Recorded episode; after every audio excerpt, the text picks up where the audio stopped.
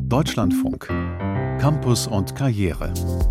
Menschen, die schon lange arbeitslos sind, könnten bald einen neuen Job finden. Zu dem Ergebnis kommt ein Projekt des österreichischen Arbeitsmarktservices und der Uni Oxford. Und es gibt noch eine gute Nachricht. Deutsch lernt sich viel leichter, wenn Kinder Lieder singen. Zumindest hat die Erfahrung ein Lehrer in Baden-Württemberg gemacht und hat ein spezielles Lernkonzept entwickelt. Mein Name ist Martin Schütz. Schön, dass Sie zuhören.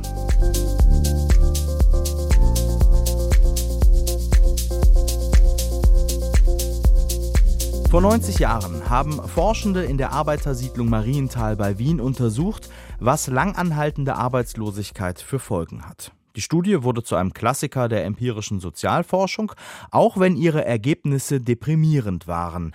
Lange Arbeitslosigkeit führt demnach bei Menschen zu Resignation und Antriebslosigkeit.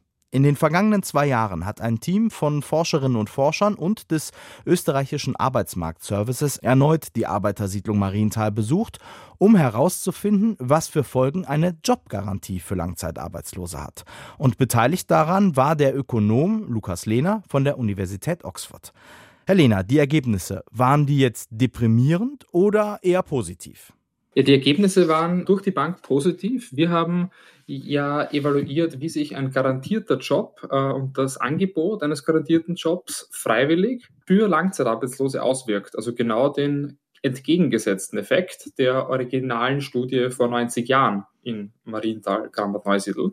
Und wir haben gefunden, dass ein Job, der Wiedereinstieg ins Berufsleben durch dieses Programm der Jobgarantie sowohl die wirtschaftliche als auch die soziale Situation der Personen verbessert hat. Was für Jobs haben die Menschen denn angeboten oder garantiert bekommen? Etwas, was auch ihrer Qualifikation entsprach oder einfach irgendeinen Job, um die Langzeitarbeitslosigkeit zu unterbrechen? Die Jobs äh, waren sehr individuell auf die Bedürfnisse und Fähigkeiten der Teilnehmerinnen zugeschnitten.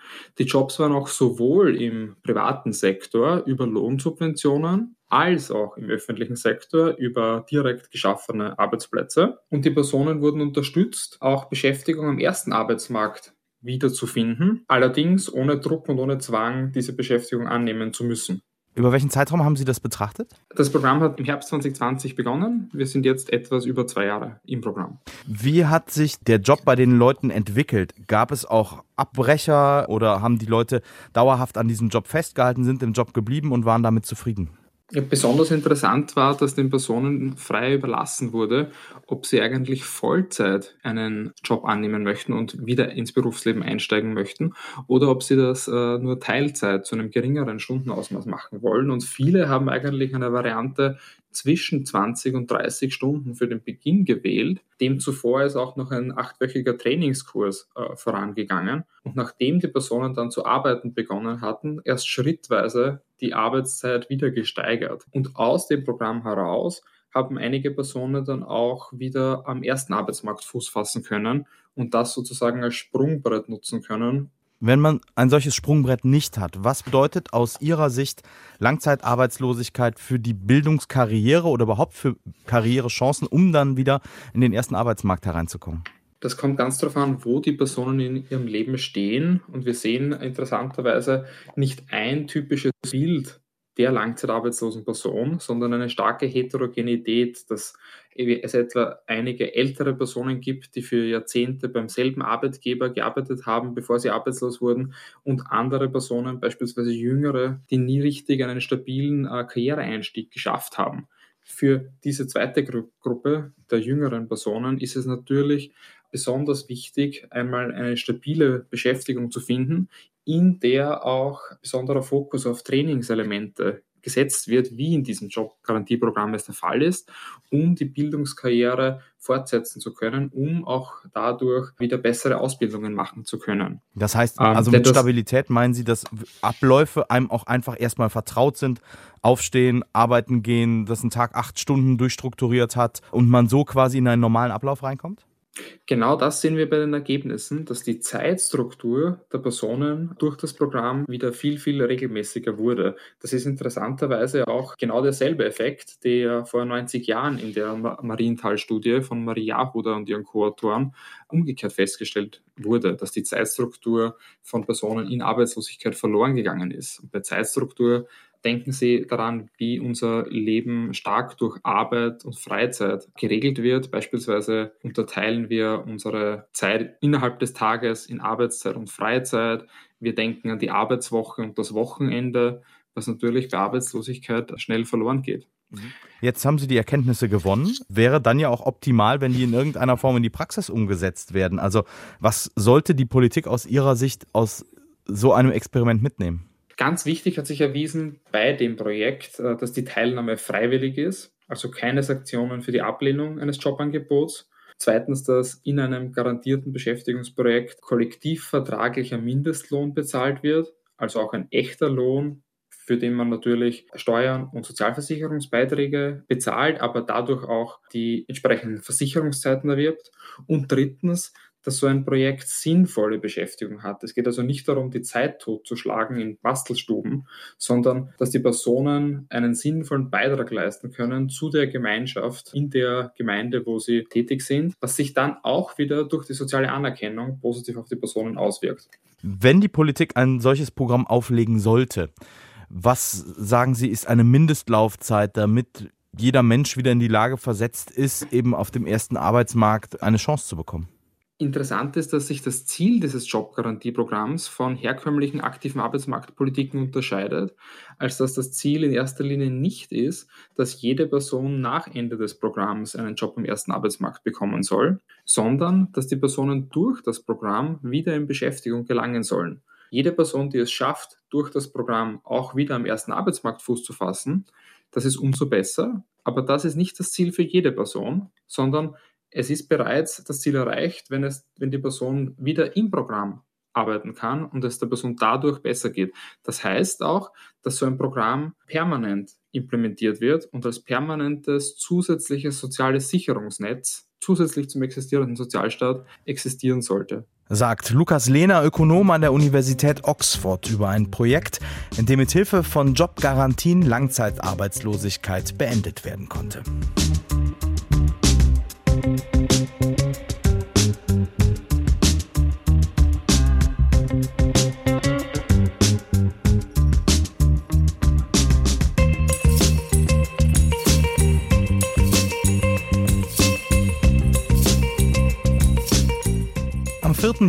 Feiern die Menschen in den USA ihren Independence Day und kurz darauf, am 14. Juli, begeht Frankreich seinen Nationalfeiertag. Im Unterricht ähm, werden beide Tage bei uns behandelt. Auch deswegen haben Menschen in Deutschland einen mehr oder weniger guten Einblick in die Geschichte und Kultur der beiden Nationen. Aber es gibt viele und vor allen Dingen auch große weiße Flecken noch. Beispielsweise über die Geschichte osteuropäischer Länder. Und das hat der Krieg in der Ukraine nochmals sehr verdeutlicht. Im Unterricht kam das Land bisher eigentlich nicht vor und auch die Ukrainistik spielt an Hochschulen und Universitäten praktisch kaum eine Rolle. Meistens nur als Teilbereich der Slawistik. Damit sich das ändert, startet jetzt das junge Ost-West-Netzwerk. Eine Idee der Berlin-Brandenburgischen Akademie der Wissenschaften, unterstützt vom Land Brandenburg. Und über den Start dieses Netzwerks berichtet unser Korrespondent Christoph Richter.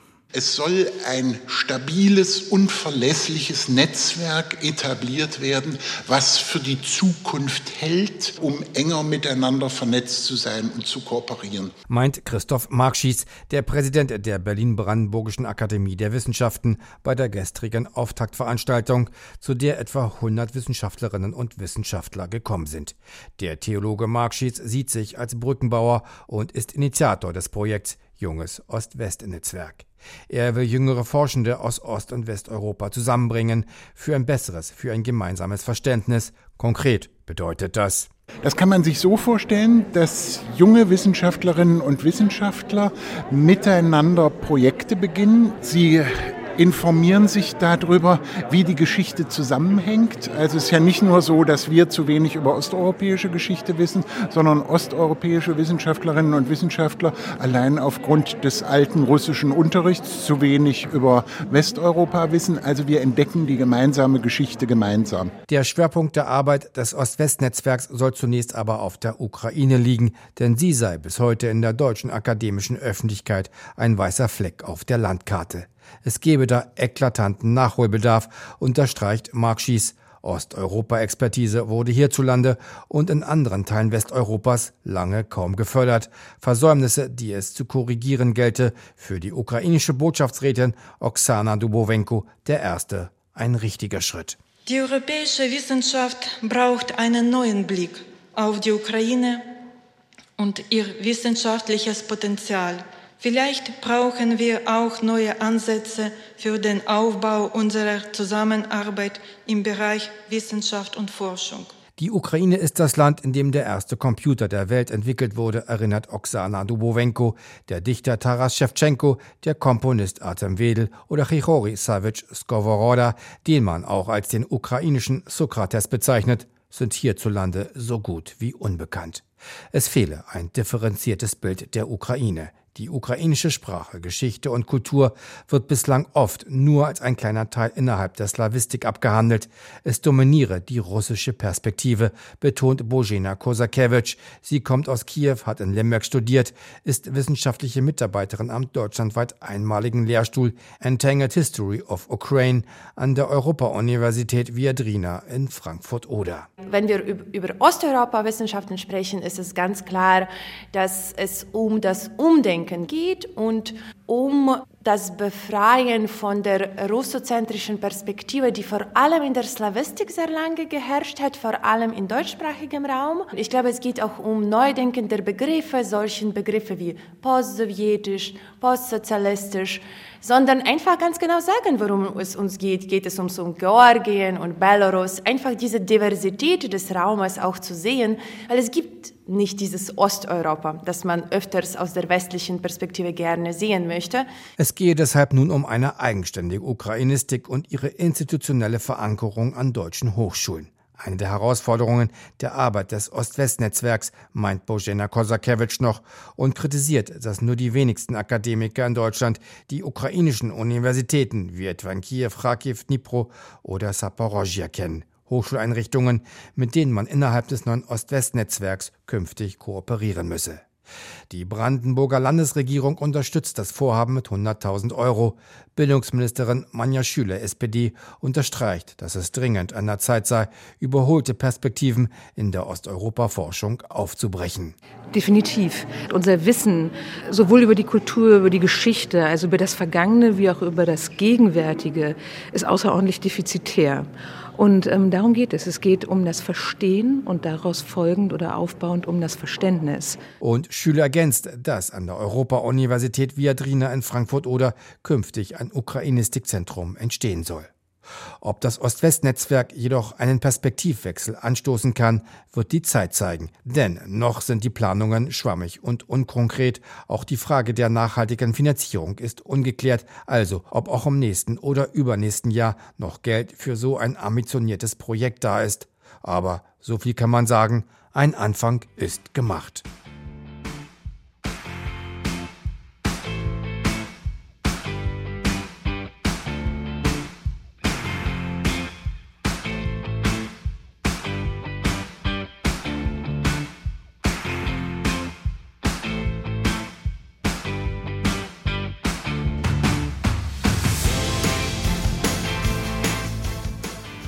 Die Zeit im Kindergarten ist eigentlich eine völlig unbeschwerte. Die kleinen Kinder können basteln, singen und gemeinsam draußen toben, bis die Wangen rot sind und die Nasen laufen. So sollte es eigentlich sein. Aber Recherchen meiner Kollegin Christiane Hafranek haben ergeben, in Krippen und Kindergärten kommt es immer wieder zu Gewalt, Übergriffen und Grenzverletzungen. Kinder werden beispielsweise zum Essen gezwungen oder erniedrigt. Um all das zu verhindern, sollen bayerische Kitas ein Kinderschutzkonzept schreiben, möglichst bis Jahresende. Obernzenn bei Bad Windsheim. Kita-Leiterin Elisa Vernile beklebt zusammen mit Vorschulkindern bunte Plakate. Darauf heikle Situationen aus dem Kita-Alltag, zum Beispiel Privatsphäre auf der Toilette. Wie findest du das, wenn einer von uns Erwachsenen übers Klo drüber schauen würde? Blöd. Das wäre mega blöd, oder? Und das sind die Situationen, die ich besprechen will. Für den Nachmittag hat sie eine Teamsitzung einberufen. Das Ziel, ein Schutzkonzept zu erarbeiten. Dafür befragt sie auch die Kinder. Wann werden ihre Grenzen verletzt? Hast du oft das Gefühl, dass, dass streng geschimpft wird? Bei mir zu Hause nicht. Mhm. Hast du das Gefühl, dass es dann ähm, im Kindergarten öfter mal ähm, geschimpft wird? Mhm. Weil es viele Kinder sind? Falls das so. Hm, okay. Viele Kinder und zu wenig Personal. Die Kita Sonnenblume hat immer wieder mit Krankheitsfällen zu kämpfen. BR Recherche hat 76 bayerische Kita-Aufsichtsbehörden befragt. 59 haben geantwortet. Alle melden Personalmangel. Und ein Großteil sieht darin einen Risikofaktor für Gewalt in Kitas, auch Leiterin Elisa Vernile. Sie arbeitet mit vielen engagierten Fachkräften. Gewalt hat sie trotzdem schon in mehreren Kitas erlebt. Also das Schlimmste, was ich gesehen habe, ein Praktikant, der tatsächlich einen körperlichen Angriff auf Kinder gemacht hat. Also man hatte die Blutergüsse dann auch am Arm gesehen, der ist auch sofort entlassen worden. BR Recherche hat mit mehr als 60 Kita-Mitarbeiterinnen und Mitarbeitern gesprochen. Fast alle haben schon seelische oder körperliche Gewalt gegen Krippen- und Kindergartenkinder mitbekommen. Ihre Aussagen haben wir nachsprechen lassen. Meine Kollegin schiebt einem Kind Kartoffeln in den Mund. Dabei hält sie die Hände fest und die Nase zu, damit das Kind schluckt. Ein Kind wird immer auf dem Klo eingesperrt, wenn es sich nicht benimmt. In diesem Jahr haben die befragten Aufsichtsbehörden 232 Meldungen zu Grenzverletzungen und Gewalt in Kitas erfasst, rund 100 Fälle mehr als 2021. Verstöße gegen die Aufsichtspflicht haben sich demnach mehr als verdoppelt. Lisa Pfeiffer vom Verband Kita-Fachkräfte Bayern verwundern die Zahlen nicht. Wir erleben es ja tagtäglich in der Praxis, wie es oft abläuft, aufgrund gerade auch vom Personalmangel und einfach der mangelhaften Rahmenbedingungen. Insgesamt ein Teufelskreis, natürlich nicht in allen Einrichtungen, aber doch in vielen. Teamsitzung in der Kita Sonnenblume. Elisa Vernile fragt, wer hat schon einmal Grenzverletzungen gesehen? Gib mir mal ein kurzes Handzeichen. Erschreckend, oder? Ja. Es hat jetzt jeder von euch die Hand gehoben, egal aus welcher Einrichtung es kam. Wer hat sich getraut, was zu sagen zu der Kollegin? Oh, spannend. Boah. Ihr habt was gesehen, wo ihr gedacht habt, oh shit, keiner hat sich getraut. Das Dunkelfeld ist also groß. Davon gehen auch Expertinnen aus. Das Kita-Team sammelt Ideen, um Stresssituationen zu entzerren.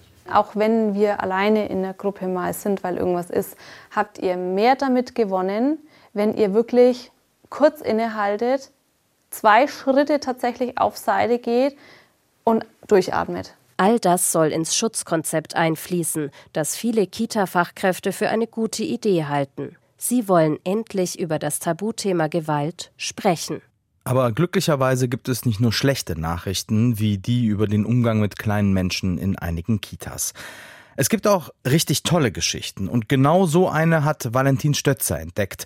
Er hat einen Lehrer getroffen, der geflüchteten Kindern oder solchen mit speziellem Förderbedarf Deutsch beibringt indem er mit ihnen singt.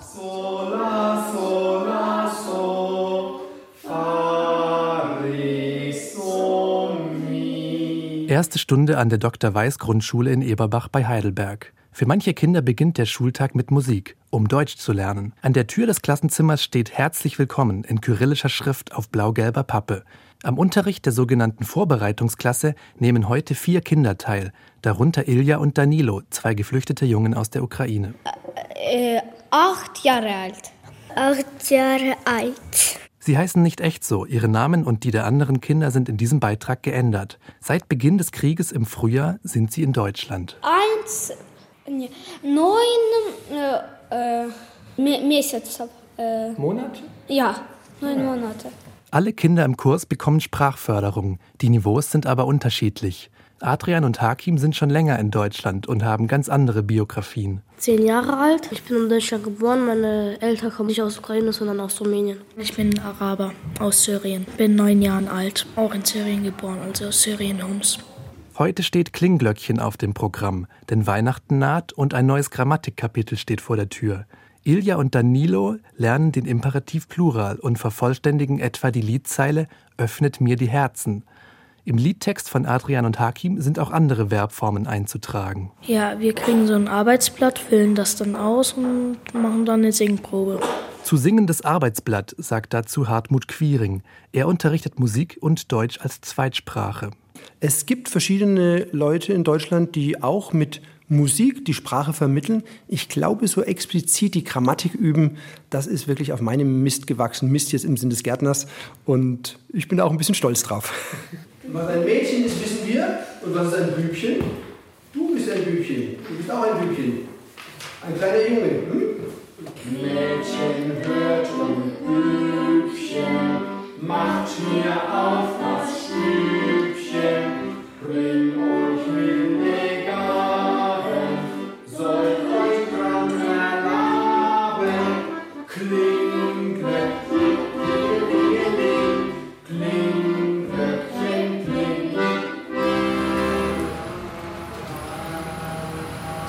Während in der Innenstadt von Eberbach der Weihnachtsbaum aufgestellt wird, geht es für Hartmut Quiring zum Hohenstaufen-Gymnasium, wo er schon viele Jahre Musiklehrer ist und das entwickelte, was er 2016 musischer Deutschunterricht nannte. Das ist damals quasi über Nacht entstanden. Ich wurde an einem Freitag gefragt, können Sie sich vorstellen, ob Sie am Montag, also drei Tage später, zwei Stunden unterrichten, Deutsch Fragezeichen, Musik Fragezeichen. So hat Frau Katzner, unsere Schulleiterin, mich damals angeschrieben. Ich habe das bejaht. Ich sage immer, das war die Mail, die mein Leben verändert hat. Denn ich habe natürlich gedacht, ich bereite eine Stunde Deutsch und eine Stunde Musik vor. Und je länger ich nachgedacht habe, desto mehr habe ich gesagt, nein, ich muss diese beiden Dinge miteinander verzahnen. Die Schüler trällern diese Lieder nach und nach, wenn wir sie oft genug gesungen haben. Und das bleibt im Schüler lebendig, ohne dass es mit großer Anstrengung verbunden ist. Mi,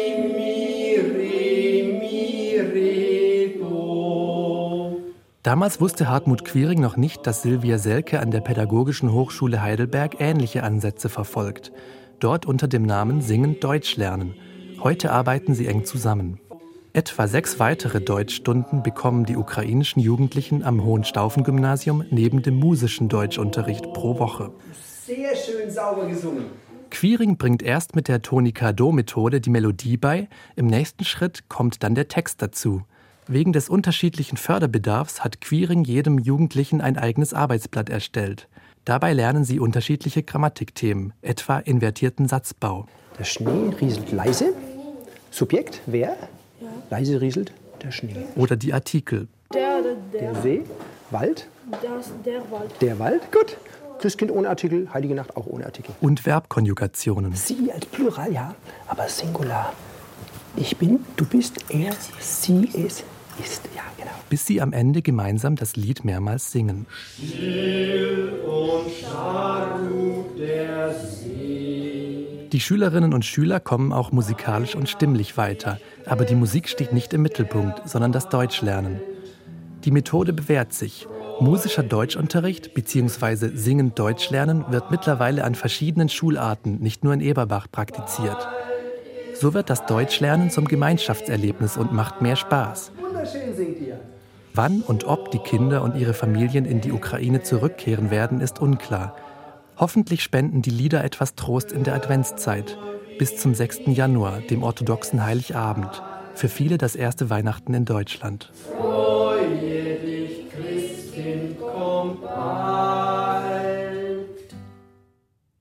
Und auf dieses Weihnachtsfest können sich die Kinder jetzt auch schon in den Schulferien vorbereiten, weil im Baden-Württemberg war heute der letzte Schultag. Valentin Stötzer hat einen Lehrer besucht, der Schülerinnen und Schülern Deutsch beibringt, indem er mit ihnen Lieder singt.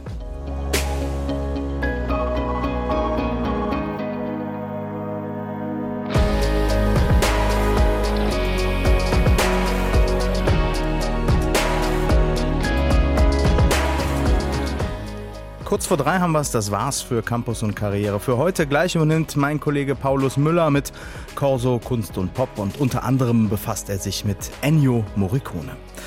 Mein Name ist Martin Schütz, machen Sie es gut, vielen Dank fürs Zuhören.